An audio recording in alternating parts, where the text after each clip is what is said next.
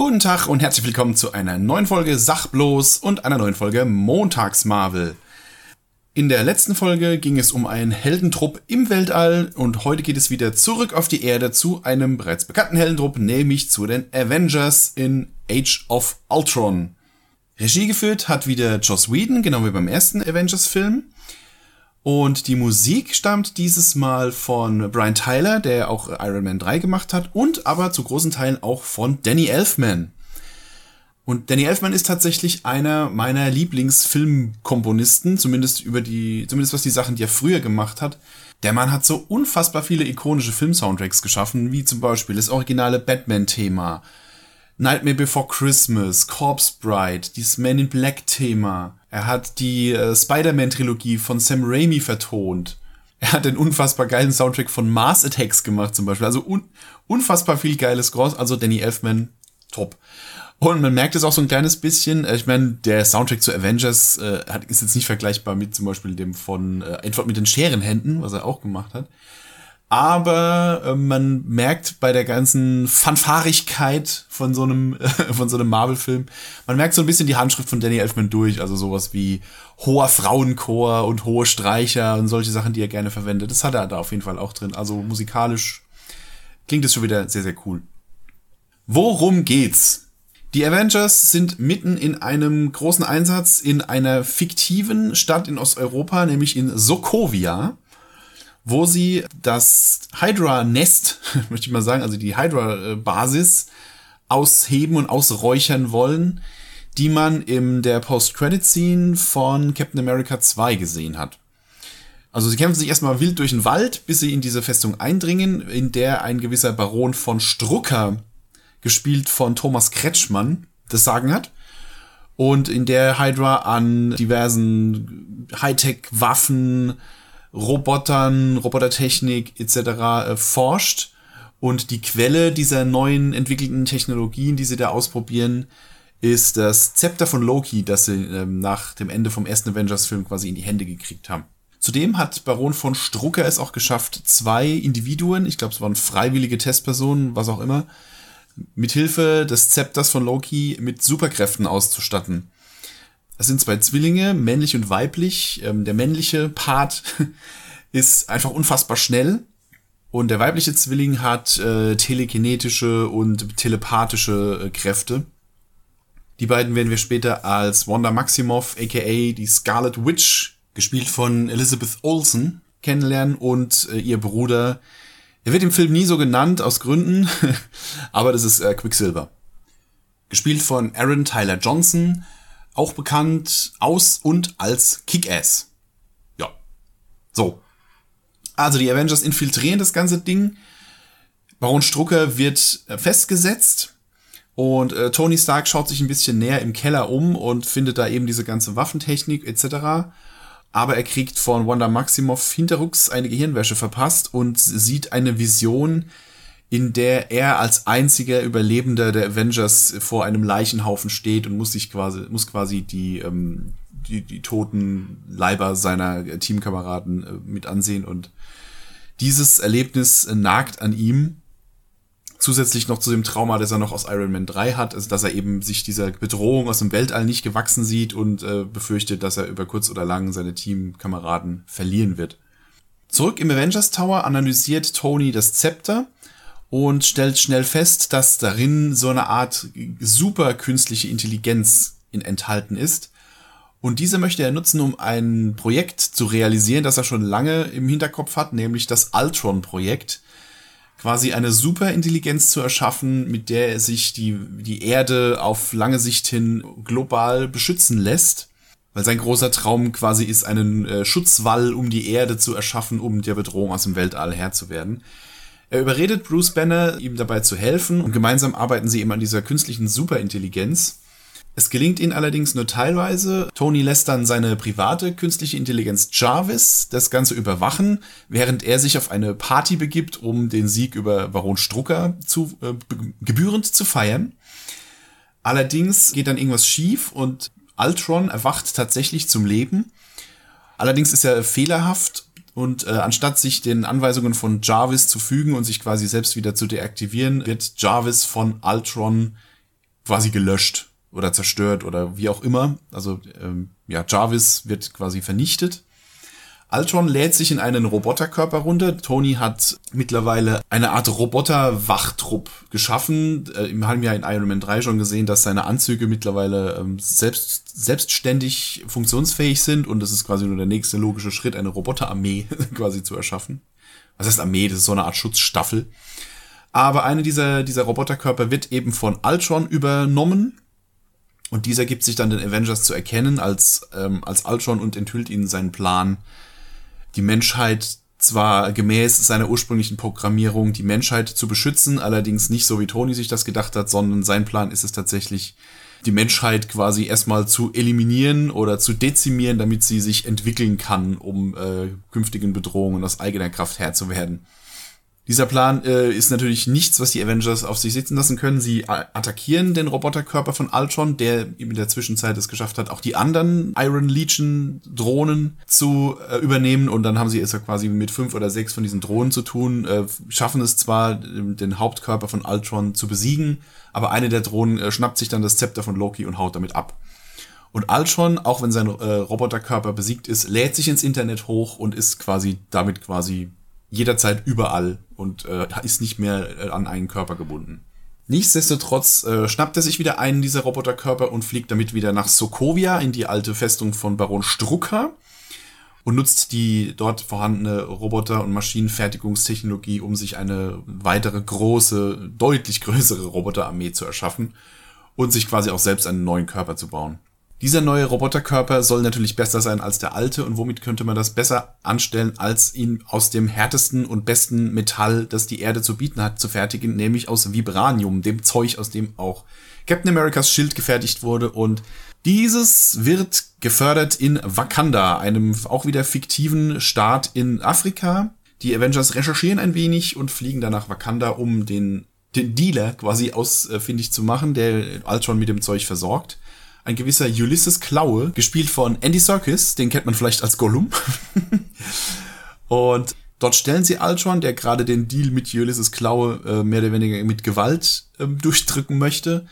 Es kommt wieder zum Kampf, es kommt wieder dazu, dass zwar Ultron besiegt wird, aber wieder entkommt ein Teil seiner äh, Roboterkörper mit dem Vibranium. Und während des Kampfes schafft es die Scarlet Witch die äh, sich mit ihrem Bruder zusammen Ultron angeschlossen hat, weil sie Rachegefühle gegen äh, Tony Stark hegen, schafft es wieder mit ihren telepathischen Fähigkeiten den verschiedenen Mitgliedern der Avengers fiese Halluzinationen in den Kopf zu pflanzen, wodurch sie teilweise ihre größten Ängste erleben.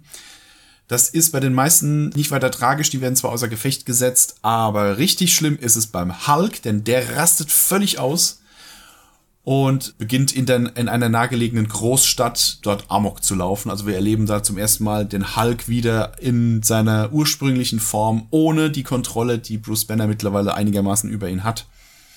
Sondern er geht hier voll Berserker-Modus und äh, demoliert alles, was nicht bei drei auf dem Baum ist. Tony hat mittlerweile allerdings vorgesorgt und hat mit Bruce Banner in wachem Zustand zusammen ein äh, Protokoll bzw. eine Maschine entwickelt, den sogenannten Hulkbuster. Also er hat sich eine Rüstung geschaffen, die äh, in der Lage ist, es mit dem Hulk aufzunehmen. Und wir sehen einen gigantischen Kampf in dieser Stadt, die die halbe Stadt in Schutt und Asche legt. Und schlussendlich kann Tony dann äh, den Hulk ruhig stellen. Allerdings werden die Avengers äh, daraufhin als Bedrohung für die Allgemeinheit angesehen und äh, können jetzt erstmal nicht zurück in den Avengers Tower, müssen untertauchen und das tun sie bei der Familie von Hawkeye der seine Familie geheim gehalten hat, äh, um sie zu schützen und äh, hat so eine kleine Farm und auf der dürfen sie erstmal eine Zeit lang untertauchen. Äh, beziehungsweise alle bis auf Thor, denn der fliegt weg, weil er eine geheime magische Quelle aufsuchen möchte. Das tut er zusammen mit ähm, Dr. Selvig. Und es erhofft sich da Visionen, die ihm helfen, die zukünftigen Ereignisse besser zu verstehen, voraussagen zu können. Keine Ahnung, es ist, wird nicht näher erklärt. Auf der Farm von Hawkeye taucht dann auch Nick Fury auf, der nach wie vor an die Avengers glaubt und ihnen quasi moralischen Beistand leistet und sie wieder auf die Spur bringen möchte. Und er berichtet ihnen, dass Ultron versucht, äh, Nuklearcodes sich an, äh, unter den Nagel zu reißen, die allerdings aus irgendeinem Grund nicht bekommen, weil ein unbekannter Hacker ihnen davon abhält. Das wird erst später erklärt, was es damit auf sich hat. Ultron, der mittlerweile das Vibranium hat, fliegt nach äh, Korea, glaube ich, und ähm, hält dort eine Wissenschaftlerin namens Helen Cho gefangen, die ähm, Expertin ist für künstliches Gewebe. Und mit ihrer Hilfe, dem Vibranium und dem Stein aus Lokis Zepter, möchte er sich quasi den ultimativen künstlichen Körper erschaffen, der eben nicht nur aus Vibranium besteht, also quasi unzerstörbar ist, sondern eben auch noch die ultimative künstliche Intelligenz beinhaltet. Er wäre dann also quasi nicht nur super intelligent, sondern auch noch quasi unbesiegbar. Während dieser Körper entwickelt wird, kommen die Avengers allerdings äh, Ultron auf die Spur und schaffen es, den Upload-Vorgang seines Bewusstseins in den neuen Körper zu verhindern. Es kommt zur Verfolgungsjagd, aus, dem die, aus der die Avengers erfolgreich hervorgehen und den neuen Roboterkörper quasi bergen können.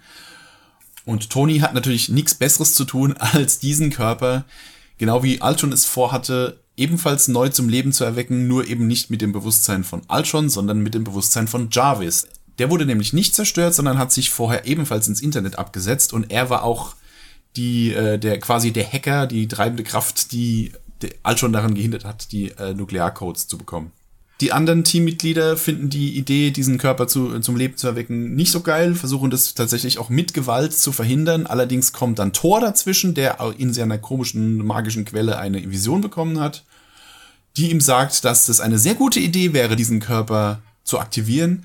Mit ein bisschen Blitz und Hammer draufhauen gelingt ihm das auch und aus dem, aus diesem Gefäß entsteigt dieses neue künstliche Wesen mit dem Namen Vision benannt nach eben, weil es die Vision von Tony Stark war, deswegen Vision, glaube ich jedenfalls. Ultron hat mittlerweile einen neuen Plan ersonnen, die Menschheit kaputt zu machen, nämlich hat er unter der Stadt Sokovia riesige Fluggeneratoren, Reaktoren, Triebwerke, was auch immer angebracht, die in der Lage sind, die komplette Stadt mit einem gigantischen Batzen Erdkruste in die Luft zu heben. Und der Plan ist, das Ding eben, die, die komplette Stadt ab einer gewissen Höhe wieder auf die Erde stützen zu lassen, was einem Meteoriteneinschlag gleich käme und quasi auch die Vernichtung der Welt bzw. der Menschheit mit sich bringen würde. Und wie man sich denken kann, kommt es dann natürlich zur großen finalen Schlacht, in der sich nicht nur Vision den Avengers anschließt, sondern auch noch die Zwillinge Wanda und Pietro, die ähm, mittlerweile äh, durch Wandas telepathische Fähigkeiten erfahren haben, was Ultron äh, da eigentlich plant und haben sich von ihm abgewandt und sind nun eben auch Teil der Avengers. So, ich denke, das reicht mal als Handlungszusammenfassung. Avengers Age of Ultron hat ja irgendwie den Ruf, Kacke zu sein. Zumindest war das so eine Zeit lang immer so die Meinung, so ja, ist nicht mehr so gut wie der erste und das ist halt wahrscheinlich auch das Hauptproblem. Der erste Avengers war halt, wenn man also zumindest aus meiner Sicht war der perfekt. Das war der perfekte Superhelden-Team-Up-Film. Das hat einfach alles gepasst, der war super. Und wie es halt immer so ist, der Nachfolger von so einem perfekten Film hat dann eben die große Aufgabe, zumindest mal gleichzuziehen, wenn nicht sogar noch einen draufzusetzen. Und das ist halt was, wo Age of Ultron tatsächlich ähm, das nicht geschafft hat der ist, wenn man es mal nüchtern betrachtet, ist das ein spitzen Superheldenfilm. Das ist ein geiler Avengers-Film, der hat super Action, der ist lustig nach wie vor. Die Dialoge sind immer noch cool. Ich meine, es ist immer noch Joss Whedon, auch wenn der beim zweiten, glaube ich, deutlich mehr Probleme hatte bei dem Film als beim ersten noch. Aber unterm Strich ist das ein, ist das ein spitzen Superheldenfilm. Er hat nur eben das Problem, dass die Leute mit gigantischen Erwartungen daran gegangen sind, ich eingeschlossen und eben diesen Erwartungen, glaube ich, einfach nicht gerecht werden konnte. Und das ist so ein bisschen, bisschen schade, da wird dem Film tatsächlich immer so ein bisschen Unrecht getan. Was natürlich Minuspunkt ist, es ist eben, der, der Bösewicht ist eben nicht mehr Loki, der halt im, ein super geiler Bösewicht war, sondern wir haben jetzt eben statt diesem charismatischen Halbgott, haben wir jetzt eben einen CGI-Charakter, der im Original gesprochen wird von James Spader, den kennt man vielleicht aus, the, aus der Serie The Blacklist oder auch aus dem, äh, dem Stargate-Film. Ich weiß nicht, wie gut er das im Original spricht, so. Im Deutschen hat er äh, lustigerweise die Synchronstimme von Andreas Fröhlich, der ja auch zum Beispiel den äh, Bruce Banner im ersten Hulk-Film gesprochen hat. Und es ist so ein bisschen ungewohnt, dass dieser, dass dieser fies aussehende Roboter-Typ teilweise auch so lustig ist und so, so, so linkisch und so, so auch sich mal verspricht und so, so ganz seltsame menschliche Eigenheiten hat. Ähm, aber ja, es ist schon was, an das man sich gewöhnen kann. Aber es ist eben trotzdem kein Vergleich zu einem, zu einem echten, charismatischen Schauspieler, wie es halt Tom Hiddleston im ersten Avengers ist. Dann haben wir die neuen Teammitglieder. Es wird zwar ja klar, dass im zweiten Avengers-Film eben auch neue Helden dazukommen. Die Zwillinge Wanda und Pietro Maximoff. Mit denen ist es so eine Sache. Also, ich meine, Scarlet Witch hat sich ja mittlerweile zum Fanliebling gemausert. Ähm, aber äh, Pietro Maximov, aka Quicksilver, den man ja nicht so nennen darf. Also es ist, glaube ich, so, dass äh, Marvel hat ja jetzt gerade jetzt erst im Jahr 2020 sich oder, oder Ende 2019 sich die Rechte wieder an den X-Men und an den ganzen Mutanten etc. gesichert. Warum das jetzt so ist, dass ausgerechnet ähm, die Scarlet Witch und Quicksilver trotzdem im in einem Marvel Cinematic Universe Film auftauchen dürfen, auch wenn Quicksilver im Film nicht so genannt wird und auch Scarlet Witch bis heute nicht ein einziges Mal im MCU so genannt wird. Die wird immer nur, wenn man drüber spricht, wird sie eben so genannt, aber die wird niemals im Film so genannt.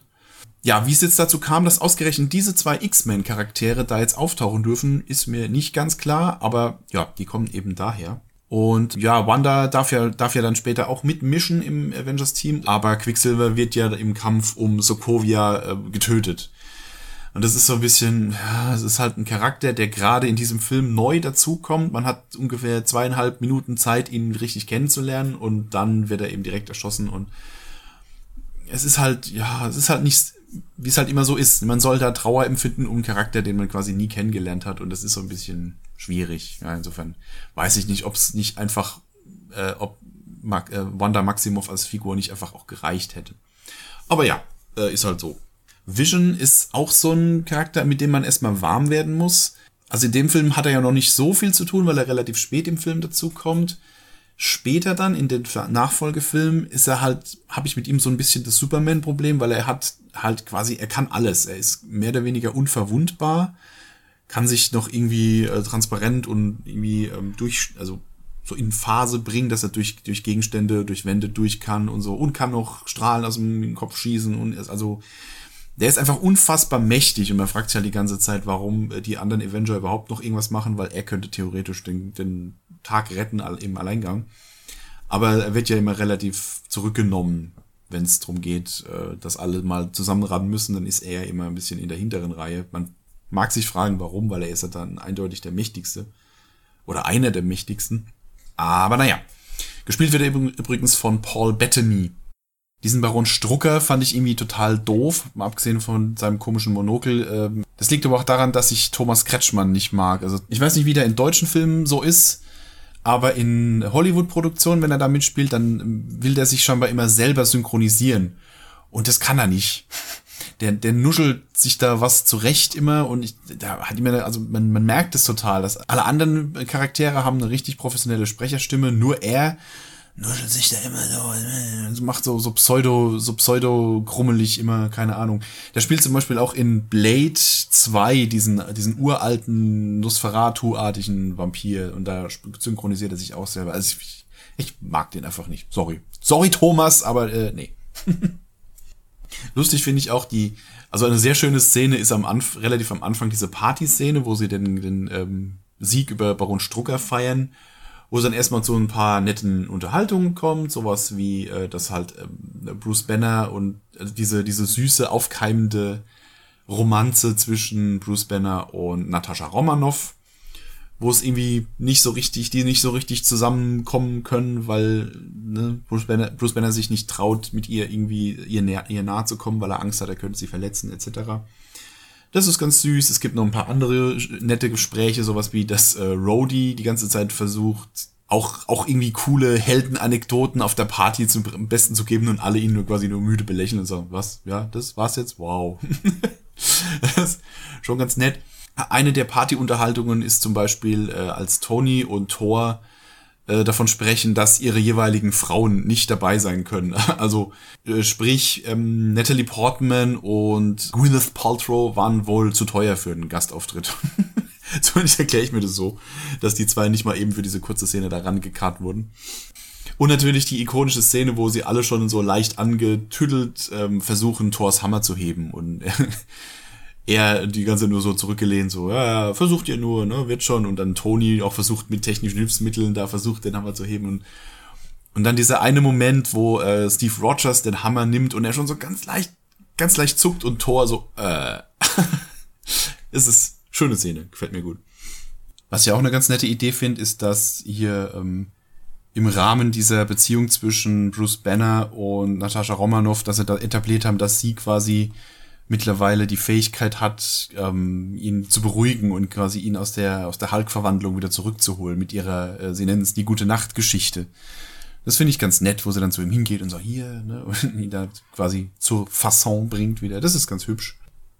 Was natürlich auch eine ikonische Szene ist, ist der Kampf Iron Man gegen Hulk, also der Hulkbuster gegen den Hulk. Das ist halt wirklich, also was Action angeht, ist das unfassbar, was da abgeht und auch die, die ähm, auch die Idee, dass da Iron Man dann quasi sich noch ein mit dem mitsamt seinem Anzug in noch einen größeren Anzug reingeht und dann quasi so einen gigantischen äh, gigantischen Mecha da hat, mit dem er dann den Hulk ver verdrischt und was für Tricks und Kniffe er da eingebaut hat, um dem Hulk da irgendwie das Leben schwer zu machen, indem er ihn zum Beispiel einfach nur festhält, mit ihm wegfliegt und so weiter und so fort. Das ist schon ein, ein richtig, richtig krass inszenierter Kampf. Das ist schon wirklich, gefällt mir jedes Mal wieder richtig gut. Ich fand noch so ein paar Kleinigkeiten ganz cool, zum Beispiel solche Dinge, die man sich vielleicht früher schon mal gefragt haben mag. Eins zum Beispiel, ich habe ja schon mal gesagt, dass sich die Leute nie die Mühe gemacht haben zu erklären, warum das Schild von Captain America immer zu ihm zurückkommt. Das habe ich jetzt beim Rewatching tatsächlich zum ersten Mal gesehen, dass äh, er tatsächlich so eine Art Supermagnet am Arm hat, der jedes Mal, den er aktivieren kann und dann das, das Schild deshalb zu ihm zurückkommt. Ähm, ja, physikalisch nach wie vor irgendwie quatschig, aber immerhin haben sie sich was dagegen aus, äh, dafür ausgedacht. Und viel mehr Erklärung als dieses britzelnde, leuchtende Ding, was er da am Arm hat, brauche ich auch nicht. Also das, ne? Leuchtendes Ding am Arm, gleich Supermagnet, passt schon. Oder auch zum Beispiel, warum Hawkeye nie die Pfeile ausgehen. Ne, der schießt und schießt und schießt und schießt und er hat immer wieder einen vollen Köcher mit Pfeilen. Ähm, und hier sieht man zum Beispiel zum ersten Mal, dass er quasi so, so Magazine am Bein hat, wo man so aus, wo so Ausklapppfeile drin sind, die er so nach Bedarf nachladen kann. Das ist so auch äh, fragwürdige Erklärung, aber immerhin. Es ist eine, ist eine Erklärung, warum der immer, immer wieder gut bestückt ist mit Munition. Was viele ja so ein bisschen langweilig finden, ist die Sequenz auf Hawkeyes Farm äh, Finde ich aber eigentlich mal ganz nett, weil zwischen den ganzen gigantischen Action-Sequenzen, ich meine, direkt davor kam der Kampf gegen den Hulk und äh, dass man da so ein kleines bisschen mal wieder durchatmen kann, finde ich eigentlich ganz nett. Zumal da auch ein paar nette Dialoge stattfinden, zum Beispiel hier wieder ähm, Natascha und Bruce Banner, die versuchen da irgendwie ihre Beziehung irgendwie weiter voranzutreiben, so gut wie es geht. Und wir so ein bisschen was über Nataschas Vergangenheit ähm, erfahren, dass sie nicht nur zur Killerin ausgebildet wurde, sondern auch sterilisiert wurde um quasi diese Ablenkung, Familie und etc., das, um das zu eliminieren, um sie zur besseren Killerin zu machen und solche Sachen erfährt man da, finde ich ganz nett. Es gibt einen schönen Dialog zwischen ähm, Steve Rogers und Tony Stark, von wegen, dass ähm, Tony ja eigentlich nur das Beste wollte mit seiner, mit seiner Ultron-Idee, um quasi äh, künftige Bedrohungen schon im Vorfeld auszuschalten. Und Steve Rogers, äh, Steve Rogers dann sagt, ähm, immer wenn jemand versucht, Kriege zu verhindern, bevor sie stattfinden, äh, kommen Menschen zu Schaden, weil das haben wir ja in äh, Captain America 2 schon erlebt, mit dem Projekt Inside, dass das nur nach hinten losgehen kann. Und auch die, wenn die, wenn die beiden da zusammen Holz hacken und wenn dann irgendwann äh, Steve Rogers der Kragen platzt und dann einfach mal so ein, so ein, so ein Baum, so ein, so ein Holzklotz mit bloßen Händen zerreißt. So. Das ist schon ganz geil, wenn man sieht, so nach dem Motto, okay, er ist ähm, auch, auch ihm platzt irgendwann mal der Kragen. Sehr nett. Ja, und ansonsten das große Finale, also was da, wie sie dann diese, diese Nummer mit dem schwebenden Sokovia dann lösen, ist halt so ein bisschen, ja, also Tony Stark und Thor schießen halt drauf und das explodiert dann. Also so ein bisschen unspektakulär, die ganze Aktion. Äh, da ist die, die Evakuierung vorher von der Stadt und so, da ist das, da ist das deutlich, ähm, äh, deutlich spannender irgendwie wo ich mich da immer frage, da kommt ja dann irgendwann ähm, Nick Fury mit so einem mit so einem äh, zurück aus der Mottenkiste geholten Helicarrier vorbei und äh, hilft da bei der Evakuierung. Und äh, War Machine darf mithelfen, die fliegenden äh, Ultron-Drohnen zu zerballern, aber nach wie vor kein Zeichen von Falcon. Warum der da nicht mitmachen darf in der Schlacht, ist mir so ein bisschen ein Rätsel, weil er wird ja am Schluss auch wieder ähm, in der großen Abschlussszene, wenn sie dann hier Vision, Wanda, War Machine und Falcon dann quasi ins Team holen. Also er ist ja, ist ja dabei, er ist ja auf der Party am Anfang dabei. Also warum darf er in dieser Szene nicht mitmachen? Das weiß ich nicht. Da hatte der Schauspieler keine Zeit oder keine Ahnung. Bisschen seltsam. Ja, abschließend, äh, wie gesagt, es ist eigentlich kein schlechter Film. Ich habe jetzt jedes Mal, als ich, wenn ich ihn geguckt habe, hatte ich meinen Spaß damit. Und ich bin nach wie vor der Meinung, dass der, das Hauptproblem, was der Film hat, ist eben, dass er im Schatten der anderen Avengers-Filme steht, nämlich dem ersten, der vorher kam und halt irgendwie super war. Und danach kam eben direkt dann Infinity War und Endgame, was halt eben so brachiale Riesenwerke waren, dass der halt so ein bisschen untergeht. Und auch in der ähm, Zusammenspiel so mit der ganzen Infinity-Saga ist der zweite Avengers-Film halt eher austauschbar tatsächlich, weil der nichts zum ja nichts zu dieser Infinity-Saga beiträgt. Es kommt zwar der äh, der Mindstone dann endlich ins Spiel, aber das war's. Und ansonsten Ultron wird danach nie wieder aufgegriffen und diese ganze diese ganze Sokovia, was auch immer Handlung könnte man theoretisch ausklammern. Klar, das wird später nochmal thematisiert bei Civil War, dieser Sokovia Act und so weiter und so fort. Aber im Großen und Ganzen ist der zweite Avengers halt so ein kleines bisschen egal, was die Gesamtstory äh, angeht. Aber nichtsdestotrotz eigentlich, eigentlich ein cooler Film und äh, hat, hat das viele Gebäsche eigentlich nicht verdient. Ja. Achso, wir haben eine Post-Credit-Scene natürlich. Man sieht den berühmten Infinity Gauntlet, also den Infinity-Handschuh, noch ohne einen Infinity-Stein drin und man sieht äh, Thanos, wie er sich den Handschuh überstreift mit den Worten, so, ich kümmere mich selbst darum. Ich weiß nicht genau, warum er das sagt, weil er hat ja mit Ultron eigentlich gar nichts zu tun gehabt. Aber vielleicht bezieht sich das auch auf Guardians of the Galaxy und das Versagen von Ronin und dass er jetzt eben keinen Bock mehr auf seine Handlanger hat und sagt, so, ich mach das jetzt selber. Auf jeden Fall Foreshadowing auf Thanos in dieser Post-Credit-Scene. Jo, das war's mit Avengers Age of Ultron. Nächste Woche geht's mal wieder in eine ganz andere Richtung. Da wird nämlich ein weiterer neuer Charakter eingeführt, nämlich Ant-Man. Und bis dahin wünsche ich euch einen wunderschönen Abend, Mittag, Morgen, wann auch immer ihr euch das angehört habt. Und wir hören uns dann in der nächsten Folge, spätestens zum nächsten Montagsmarvel. Bis dann dann.